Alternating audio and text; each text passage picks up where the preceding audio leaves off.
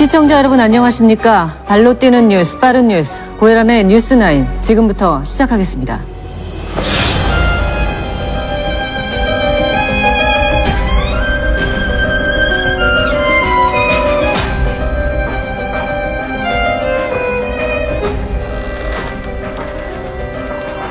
자欢迎大家收听这一期的电影罐头啊！这又是一期就是好死不活的节目，重重谜团的节目，就是， 求生欲真的很强了。啊、对，算是很强了，已经录了第二波了。然后喝口水，喝口水，我是喝水豹师傅。呃，我是活不起的脑花已经不行了，是吗？你在说丧片的时候已经活不起过一次了，感觉？嗯、那就是无法起死回生的脑花，好吧，就是 Kevin Lee 是吗？就和这个，哎，但是已经已经凉了的，已经凉了的脑花用过吗？啊，用过用过。你在做广告不行的时候，你说过一回。啊，算了算了，闲扯不多说啊。就是前面说的 Kevin Lee，其实是关于这部剧当中的一个悬案谜题的人物，就是这个人死去了对，啊。然后呢，呃，由此引发了一段故事。但是这个人虽然死去了，但是他他的肉体频频在后面几集里面 重复复活，你知道吗？是这样的，因为这部电视剧，其实我我们在之前的一个节目，就是大概口喷了一下我们新的韩剧都有什么的时候，其实有介绍过。当时确实是他官方也在说这是一个悬疑，然后和一个探案的这样的一个故事为主题的。但其实呢，看下来，其实它是一个大女主的一个电视剧。对，所以呢，我为之前的 失误报道。但也不应该是我来忏悔啊，这是他自己官方宣传的一个问题。其实是因为这部剧，如果你刚开始就讲是大女主的剧，然后可能是韩国观众不太感兴趣的，因为韩国的市场上一直是这个样子的，就是女。如果是女生或者是女主站到海报的 C 位，哪怕是这个样子，其实都是不卖座的。啊，这么严重？对，然后所以中午路上火的都是男明星嘛，就是电影一条街。然后这部剧其实算是蛮颠覆的，因为我刚开始没有想要看这部剧，后来它慢慢的变成了网红剧，带着一点求生欲，我也看了下来。因为这样，他的男主和女主都不是我喜欢的类型。然后因为金南珠呢，她是我从就是一个小屁孩的时候就认识的一个女明星，然后也看到她就是重造自己的脸很多次，然后到现在也能看到她其实面部蛮僵硬的。对吧？然后填充的也蛮奇怪的，但这并不影响他的气场。反正我觉得是很奇怪的，因为一般是我如果觉得我这种就是以看脸为主的人嘛，刚开始在不太喜欢这个女主的长相的时候，看了前面的两三集就能自动站队站到女主这一边，就说明她演技很好。好吧，其实前面两三集就是经你的提醒说我们得做期这个节目推荐一下嘛，嗯，然后前两集我看的时候其实是属于什么玩意儿？脑花，你推荐什么玩意儿？然后为什么？首先是这第一集和第二集，啊，它可能像是一个影子一样的故事，嗯去说发生的一些事情。然后在这两集当中，其实我可以看到所有我固化印象中韩国剧给我带来的不适感，婆婆妈妈，或者说那种什么所有人都听老板的话啊，啊，对吧？然后女主就是非常的戾气非常重。她虽然他蛮奇妙的，就是他戾气又重，但他又是一个夹缝中生存的人。啊，对的。然后就是前几集就是这种感官还是比较多的，但就像你说的，到了第三集之后，我其实是整个有种翻盘，或者说，对，其实整个是翻过来的。嗯这样看来，其实他可能前一二集其实是想要快速的把前情全部给交代完嗯啊，所以他当中可能也用了一些美剧经常用的那种插叙倒叙的手法，也是求生欲算是非常强了。反正总而言之，最终在第三集开始，他就慢慢变成一部想要追下去，并且引人入胜的引人入胜的，然后是人物渐渐丰满，并且每集都非常有看点的啊一部韩国剧了。这个是很神奇啊！是，然后他是这样的，也算是我觉得也是男呃，特别是对这个男主池珍熙来讲，他是一个翻盘的剧，嗯因为他一直在演那个韩国翻拍日本电视剧中的所有的男主，就是好像被钦定了一样，演的都特别烂，然后就戏也特别烂，就是综就。综合来看，他就是一个最近不太受待见的一个男明星，但是他这个在这部剧里面的角色真的特别的讨喜，特别嗯讨巧、对对啊，嗯。然后隐忍负重而伟大。对，拨开这个类型来说啊，它可能是嗯个刑侦片，可能是个就阴谋剧，嗯。但是它最终感觉还是个大女主的戏，因为这个女女主角占的角色的比重实在是太重了。对，啊因为其实这个戏里面包含的所有的元素吧，都在这个女生的身上，在啊，女主的身上。对对对，就是嗯我们前面讲的这个，她在戏里面叫高慧兰嘛。嗯这个人啊，她就是如果要是理这部剧的话，我认为她主要是有三条线嘛，刚刚讲过。三一条呢，就是她的这个职场，就是他们的这个呃电视台，她是个播新闻的女主嘛。嗯然后呃，再加上他们这个新闻肯定会跟政治啊、经济什么这些都沾一点边。然后这边目前也是有阴谋的。我们看到第十集的时候是觉得，反正他现在是在被整了嘛。啊，对，就是因为新闻，所以这边是一条线，然后还有一条线呢，就是他为什么讲她是大女主？因为所有的男主啊、男配啊什么的，其实大部分都是他的队友，嗯。就是不断出现的神队友、神助攻一般的存在，就他自己的老公姜太玉，然后还有那个从局子里放出来的明宇，嗯。其实是他的青梅竹马，嗯。然后还有 Kevin 李，其实是因为这个女主当时认为，哎，我我以后的人生你你不会给我带来任何的好处，嗯嗯嗯。所以我因为你穷，我抛弃了你，就是他的感情加上他后面这个队友是一条线，嗯。这也是以他为主的嘛，嗯。然后还有一条就是。官方宣传的时候，最开始讲的就是说这是一个刑侦剧，因为前面有人死了嘛，然后这个人就是也是 Kevin 李，Kevin 李死了之后，然后还有他 Kevin 李的原配的老婆在给他捅刀，然后什么乱七八糟的，啊对对对这也是一条线，就是这三条线现在是交织在一起，然后形成了一个这样庞大的一个事件和嗯。关系网，然后就是。很难出现韩剧，很难出现这种三言两语很难去概括的剧，我觉得、哦对、嗯已经算是蛮牛逼的了。啊，对，的确是，嗯其实很牛逼了。我觉得就是编剧用尽心思了，就是每一集，啊，他都能用剧情整个剧推进下去，而且让你引人入胜。嗯完全，我觉得完全不是某一个角色的功劳，其实就是他所编织的那个故事的功劳啊。然后每一集就是有不同的类型。让你去追嘛，有的时候某一集到，比如说第三、第四集，你会你的重点是在那种刑侦上面的，对对，啊，再往后可能就是有点政治阴谋和那种 news，就是新闻的当中的一些关系。嗯再往后就是慢慢回忆开来，就是会有一些女主的这种感情线就是往下的。嗯而且很神奇的一个点就是，她立的每一个人设都是各种纬度非常丰富的那种。是，就是我在想说，她为什么叫叫她一个大女主的剧，嗯是因为我就希望我们所有的那个。做大女主，包括是韩，不管是韩剧也好，还是其他的剧也好，她做到的唯一最棒的一个点，就是她没有弱化女性的每一步成功，就是嗯你去拥有的东西，都是靠她自己拼拼上来的那种。嗯因为你可以看他，就是周围的人对他是多么的苛刻。他其实，在刚开始出现的时候是处处为敌的，就是其实很多人都是他的敌人。嗯他自己亲妈就是觉得我拿你当一个什么经纪公司里面的我培养的演员一样的在养，你是不是又吃碳水化合物啦？你脸怎么这么肿啊？我跟你说，你可不能怀孕啊，这样会影响到你的 事业。就是已经完全脱离开了母女这种亲情，就是完全是一种经纪人在控制你的这种。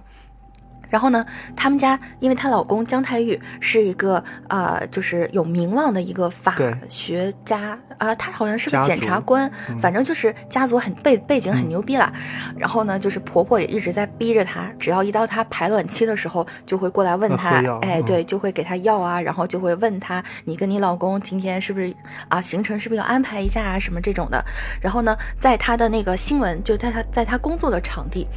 虽然说她刚开始获了一个奖，但其实这个奖就是说她是什么最受欢迎的女主播嘛，但其实就是个安慰奖，希望她赶紧退位，就是让让位给新人，就是他们的内斗也很严重。她最开始是被夹击的，被包围的，而她突破了这个，就是她一步一步去排除这些障碍，基本上都是靠她自己的努力，嗯，就是靠她去拼。然后靠他去怎样，而不是说他去装傻白甜，他去柔弱一下。不管怎么样，都是哎，我出于不管什么样的原因，啊、我都是委屈的，我都是受欺负的，没有，他就是气场全开，老子就是直接怼这种的，就是我总能赢。其中有几句话他讲的，就在他打怪的路上，首先就是在这个地方，我不去直面与这个人碰撞，他以后还是会爬到我头上来，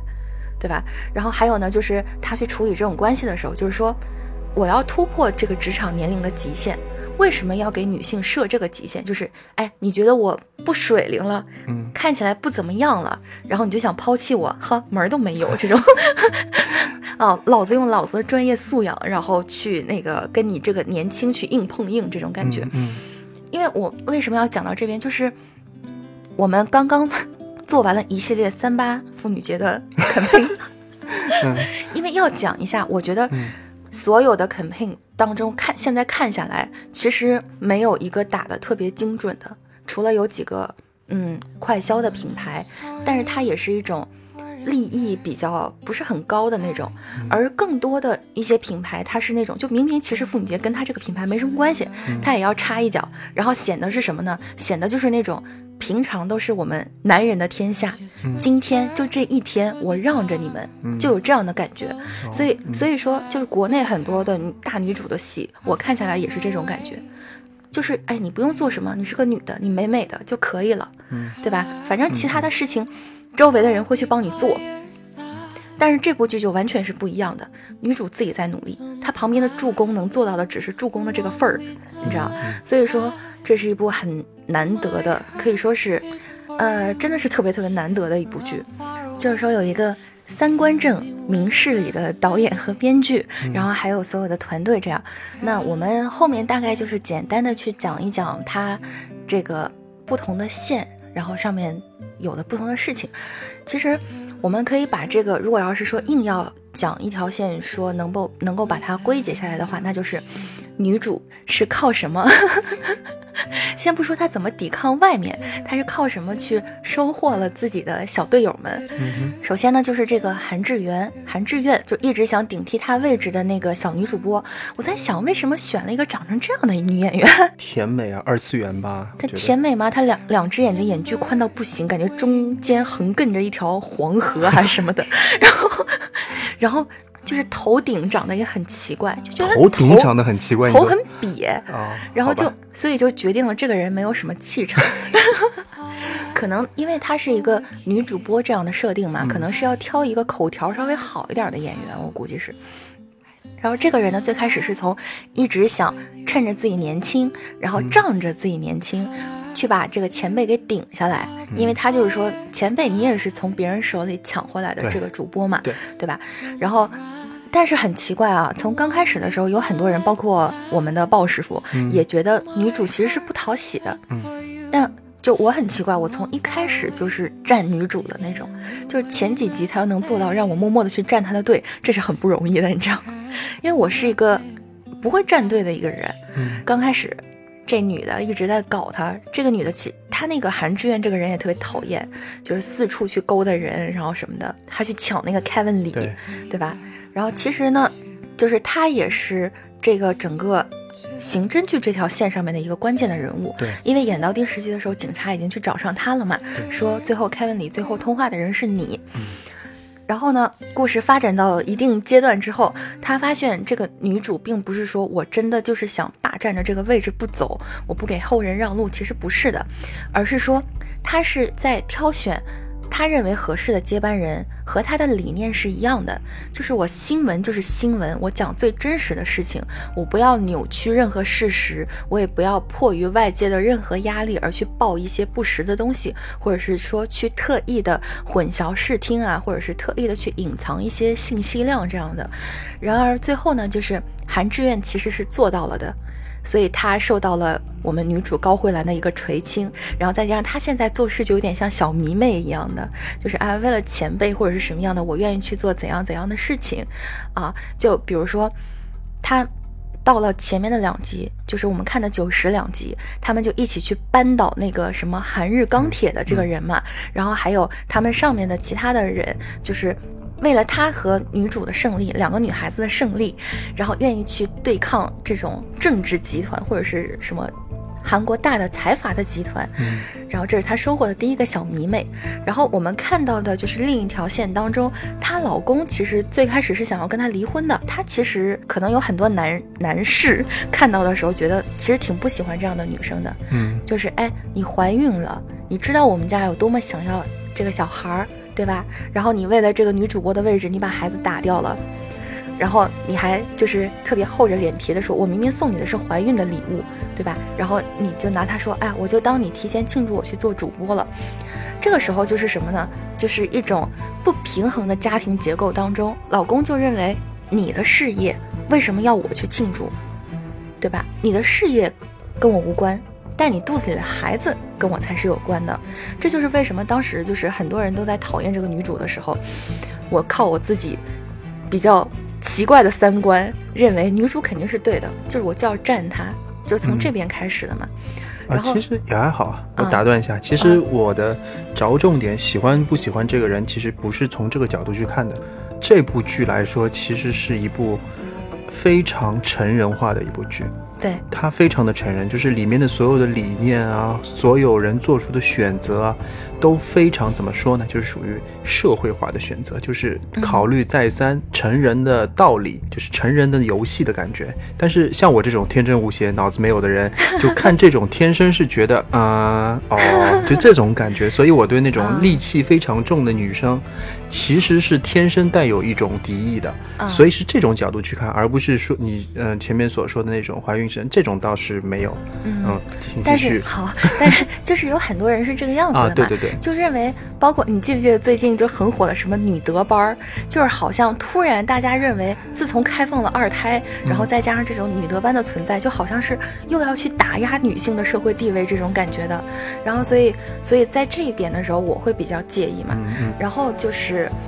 后面的剧情，就是回想到她老公是怎么追的她。对，这其实是给所有的男人的一个榜样，就是说，你当时承诺了人家，嗯。我我我知道你在利用我，我知道你只是觉得我们家背景很好，能成为你这个坚实的后盾，然后我是你成功路上的一个辅助，对，然后我愿意，本来我就说了，高慧兰，我就欣赏你这样的人。你最开始对我就是那种蛮横无理啊，或者是比较傲慢，你是一个特别知道自己要什么的人，那么我就要去帮助你达到你所有的愿望，达到你所有的梦想。所以说，男主中间他可能是稍微有点，可能是也是这种这种合作的模式，时间嗯长了之后，可能每个人都会有一种疲惫的感觉。其实我觉觉得他并没有怎么动摇，唯一的他嗯产生动摇的唯一的一个点，其实就是他看到那段视频之后嘛，啊，他这是后面的剧情，你能不能等一等再讲？所以我觉得他还好，他其实没什么动摇，这件事情他很早就认可了，我觉得。对，但是嗯中间的时候，他可能也是迫于各种压力，不然他为什么要离婚呢？想一想，然后所以说，就是他把这些，我觉得是男主去回想这些事情的东西，他展现给了我们观众，就是啊，原来他以前是一个这样的人，他们两个人在进行这个婚姻的契约之前，相当于就是我已经要，就是去承诺了这些条件，那我。我现在想一想我自己的这些态度呀，或者是什么的，我觉得我应该转变一下，就是我真的，就是那叫什么叫初心吧，就是我们在一起的初心是这个样子的，我就是应该这样的对你，所以他去收获了另一个队友，就是后面大家有其实蛮少人会在电视剧里面去站这个原配夫妇的，你就包括之前的那个日剧叫什么《昼颜》，大家不都是认为就是原配都是垃圾，然后。小三们都是对的，这种感觉、哦就是是一个三观不太正的一个剧。然后，但是这部剧呢，就是首先他就大家就觉得，哎，原配夫妇真的特别棒，然后是一个护妻狂魔的这样的一个 人设嘛，姜太玉，也就是池珍熙扮演的这个角色，他这个角色本身就很讨喜，再加上他男主是非常讨喜，对再加上他他这个角色太讨喜了，对写的。对，嗯而且他表现的也不错，是难得他这些年剧当中表现比较好的。嗯啊，然后也为他的演技也为这个增分。其实啊，他之前最受欢迎的那部韩剧叫《大长今》，可能大家前都听说过面上次。说过了，对，其实他就是在那部剧里，就是他一直去帮着那个李英爱的那个角色、去完成他人生的梦想，嗯完了就完了完了又回来了一样呀，非常就是适合这类。对他只有演这类的时候才会讨喜，你知道。然后呢，就是女主的另一个也算应该算是她的初恋吧，我觉得嗯这也是导演留给我们的一个谜团，就是那个 Kevin 李的那个原配。嗯夫人叫徐恩珠，徐恩珠一直想在背后捅刀去坑这个女主嘛。其实，但站在她的立场，你想也是对的，反正嗯就是我不管怎样，我觉得你跟我老公搞在一起，你是不对的，嗯我们也知道这是不对的。对，然后，呃，然后就是我我们家现在变成了这个样子，对吧？嗯我总不能让你自己一个人过得好，我就要给你捅刀。那我捅刀是什么呢？我在凯文里这个事件本身，我去捅刀的时候，我已经失败了，然后还被那个政界的人当了棋子，就是他跳出来去指认他，嗯对吧？提供了证据，然后但是呢，这个证据失败了，他就觉得自己特别失败，然后现在就开始挑拨离间，就是说要去讲这个女主的过去。这个过去呢，就有这个之前一直出现的监狱里面的这个男孩叫明宇。明宇，明宇呢，我们现在感受到的信息应该是说，明宇其实是当时替高慧兰背了一些锅，嗯所以他在监狱里面。但这个究竟是怎么样，我们还要往后面看下去，对吧？因因为有可能是说女主真的是一个少年犯，也有可能是说当年的这件事也是一个误会，就看后面的路数是怎么样的去走。然后这个明宇出。出狱之后，虽然没有正面，前面都没有正面的再去接触这个高慧兰，但是他默默做掉了，就比如说 Kevin 里的经纪人啊，就是一直在搞女主的人，就是其实被他清掉了一些。然后在第十集结尾的时候，女主和他正面的去接相遇了对，嗯然后可能也是感情戏的一种升华吧。但是因为我们已经占了原配嘛。我们就觉得曾经的美好就是曾经的美好，他愿意帮你是他愿意帮你是吧？嗯，然后至此是他收获了三个我觉得最有用的人，然后其中就是像什么他们的那个局长啊，就是那个嗯老头儿啊，对然后也算是一个助攻有个女生，了。好像也是以前是个主播是吧啊记者，对，以前嗯也是一个记者，然后被那个就是因为卷入了这种政治事件，对然后被人家拉下来了嘛，差点连命都没了的那种。然后女主现在在代替他，也是说，啊、我收获了你那个失败路上的灵魂，然后我们一起去战斗这种的。所以其实这样看下来，就像你刚刚讲的，女主光环是很强烈的。然后就是我觉得在前面这些我讲的这些剧情里面。看下来，这三条线当中，其实刑侦这条线反而是被减弱、被弱化掉的。用来推进剧情，我觉得，对，嗯因为我自己反正是没有这个强烈的意愿想知道凶手是谁，嗯就是我只想看到这个女主后面会怎么样。我已经不就前面几集的时候，我还想试着去猜想这个 Kevin 里到底是谁杀的，当天晚上到底发生了什么，为什么有这么多蹊跷的事情？就比如说他的那个行车记录仪到底是怎么到了这个 Kevin 里的手里，对对吧？然后又是他到底又去见了谁？因为很多人都有嫌疑嘛，现在看下来。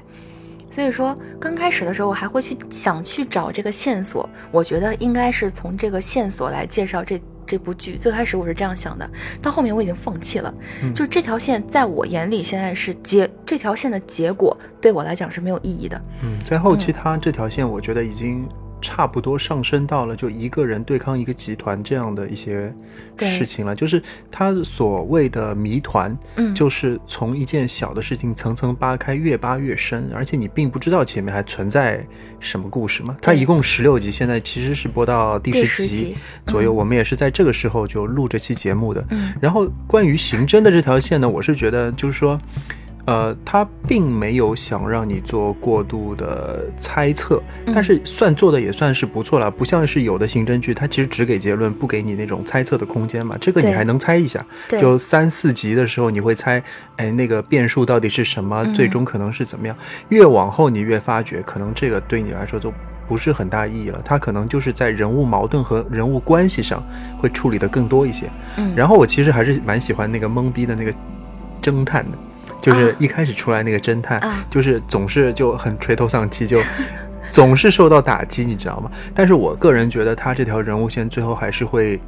给他一个比较好的结局的，因为他其实也是属于那种感觉比较有经验，然后每次受到挫折之后，他就说啊，这条线我们要收一下，要重新塑造一下，让我重新思考一下该怎么去嗯想。所以这个人啊，也是属于那种比较坚韧的那种人，而且我觉得他在我眼中就比较可爱嘛，因为是属于中年危机的代表，你知道吗？就是我们同类人，同类人。哦，这个样子哦。然后后面的话，我觉得首先呢，就是我们女主她现在的情况是一直在受到外面的排害，就是外面的人一直在坑她，对吧？所有的人就是她在夹击当中，然后她的这些队友慢慢的去站队，然后去撑着她这个样子。啊，对，然后现在呢，有了一个比较大的内部的矛盾，就是她老公其实是有一个误会的，她老公认为我老婆其实是爱着 Kevin 李，因为他该也是吧。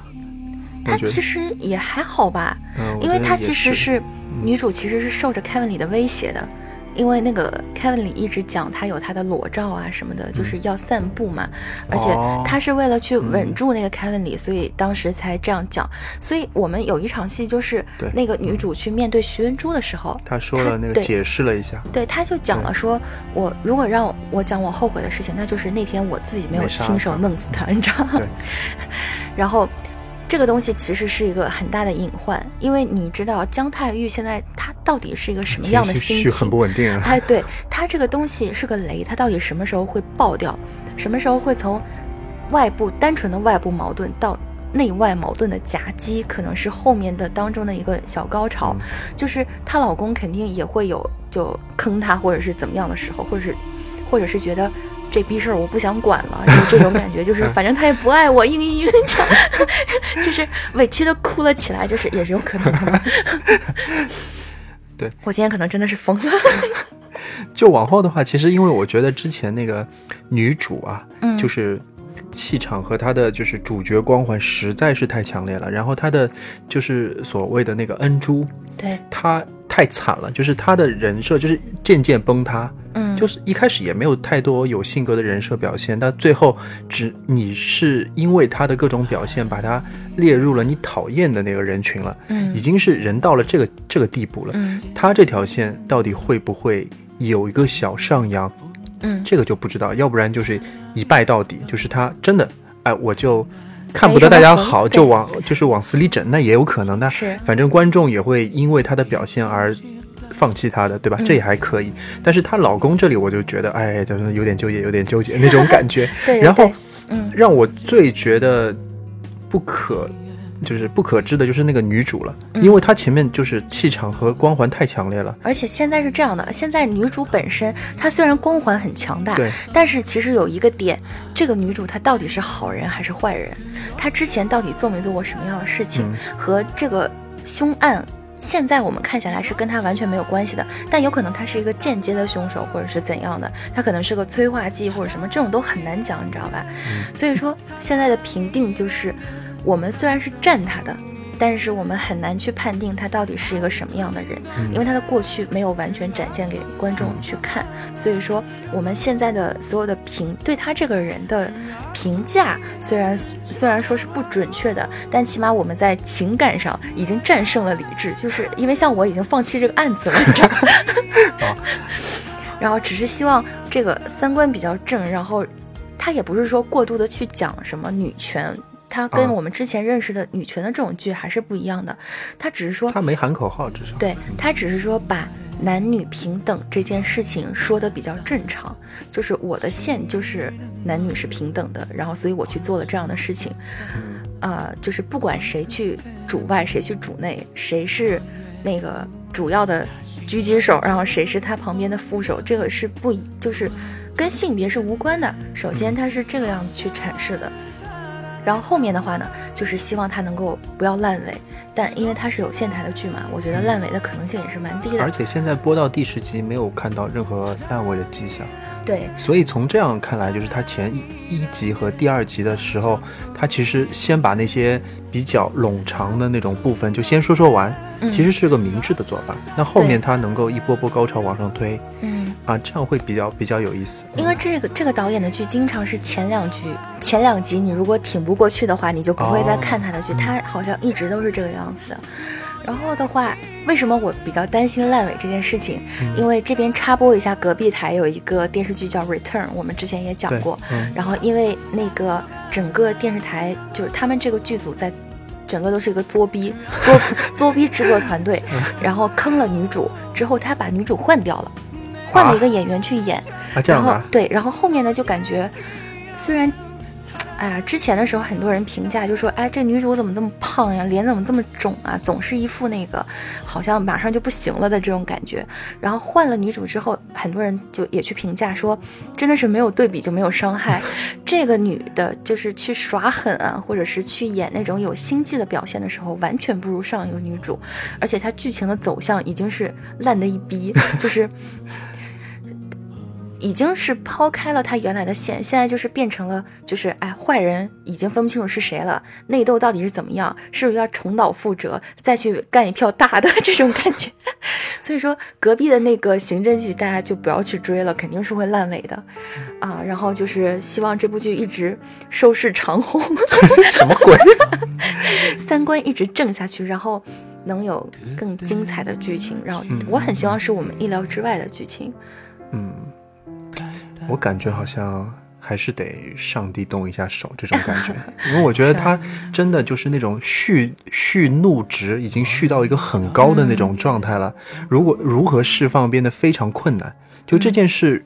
啊，如果不是那种天有不测风云，那很多结局会让很多人不甘心的啊，难以接受。对所以说，你的意思是，他最后还是回到韩剧有三宝，哪三宝？那个什么出生的秘密、车祸、白血病。希望不是吧？反正 这个这这么弱智倒是不会的。啊，那嗯，反正我们就一起期待后续嘛。然后，如果要是他后面也真的是精彩到不能更精彩的话，我们可以再做一期下面的下集的节目，然后来去讲他后面的事情。反正总而言之，一个求生欲很强又没有什么内容的电台，只能这个样子。好吧那还是感谢大家收听到现在这个地步。最后希望大家能够关注我们的微信号啊就是输入电影罐头四个字。啊？你不知道我们已经有了吗？哈？有的有的有的有的。感谢大家去关注啊就到这里再见。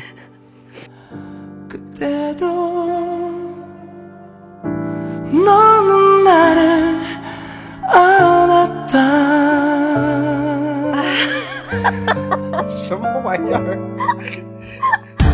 One day